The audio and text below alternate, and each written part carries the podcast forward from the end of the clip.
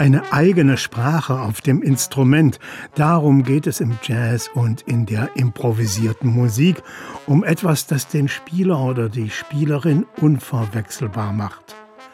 Die großen Posaunisten des Jazz waren alle an ihrem Ton zu erkennen. J.J. Johnson ebenso wie Albert Mangelsdorf, nach dem der Jazzpreis benannt ist. Conny Bauer steht in dieser Tradition, aber seine Besonderheit besteht eben gerade darin, dass er nicht der Versuchung erlegen ist, das Vorbild Albert zu imitieren. Conny Bauer ist es gelungen, den großen Stilisten des Jazz etwas Eigenes hinzuzustellen. International hochgeschätzt, mit zahlreichen Gruppen und Spielkonstellationen aktiv, gelang es ihm, dem exzellenten Teamplayer zugleich auch das Solospiel zu einer eigenen Kunst auszugestalten. All das hat sich über Jahrzehnte entwickelt. Spiele ja also fast ein bisschen sanglich, also wenn ich jetzt äh, so alles, was ich auch singen kann, also da vielleicht andere Melodien, aber diese Art Stilistik, das ist geblieben. Also es ist auch ein Lebenswerk, wenn man, wenn man sich darauf spezialisiert.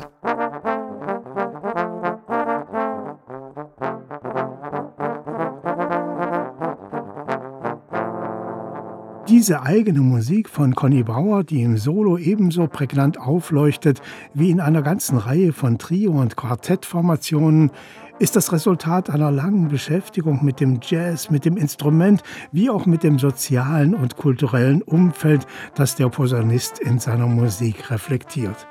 Geboren 1943 in Halle an der Saale, begann er als Sänger und Gitarrist mit Tanzmusik, wechselte in der Modern Soul Band zur Posaune und mit der von ihm ins Leben gerufenen Gruppe Fez von der Rockmusik zum Jazz. Wir haben uns ja das Publikum aus dieser modernen Soul, beziehungsweise Uli Gumbert und Baby Sommer bei Sock, wir haben uns ja das Publikum mit rübergezogen zu unseren Free Jazz Konzerten. Zu den wichtigsten Erfahrungen jener Zeit zählte neben der Auslotung des musikalischen Materials und der Einbeziehung der Raumakustik der unmittelbare Bezug zum Publikum. Was ich dabei auch viel gelernt habe, war, war eben doch dieses Performer-Feeling, also dass man etwas fürs Publikum macht.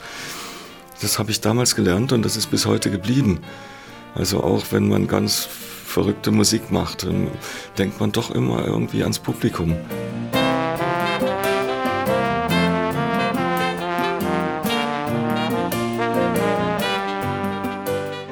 Zu den profilbestimmenden Gruppen des Jazz in der DDR und weit darüber hinaus zählten die von Conny Bauer mitbegründeten Bands Synopsis, das spätere Zentralquartett sowie Doppelmoppel. Bands, in deren Spiel der Posaunist seinen unverwechselbaren Ton wie auch sein sicheres Gespür für in sich schlüssige Verlaufsformen einbrachte. Improvisieren können viele, aber das ist es nicht so einfach äh, wunderbar äh, vor sich hin improvisieren. Da muss auch eine, ein gewisses äh, kompositorisches Bewusstsein da sein, was man mit Formen macht, wie man das Publikum mitnimmt. Das kann man nicht verlangen, dass die Leute sich da endlose Improvisationen von Musikern anhören. Da muss man auch schon ein bisschen, wie soll ich sagen, ein bisschen dramaturgisch denken. Das trifft auch für Conny Bauers Solokonzerte zu, bei denen er sich oft von besonderen Räumen wie Wasserspeichern, Kirchen, Museen und Denkmälern inspirieren lässt und die sich für das Publikum zu auratischen Erlebnissen gestalten im Solospiel ebenso wie mit seinen aktuellen Trio-Formationen steht Conny Bauer in der Tradition von Albert Mangelsdorf, nicht indem er dessen Material übernimmt oder gar dessen Spielweise imitiert, sondern indem er mit gleicher Gesinnung, gleicher Spielfreude und gleicher Wahrhaftigkeit musiziert.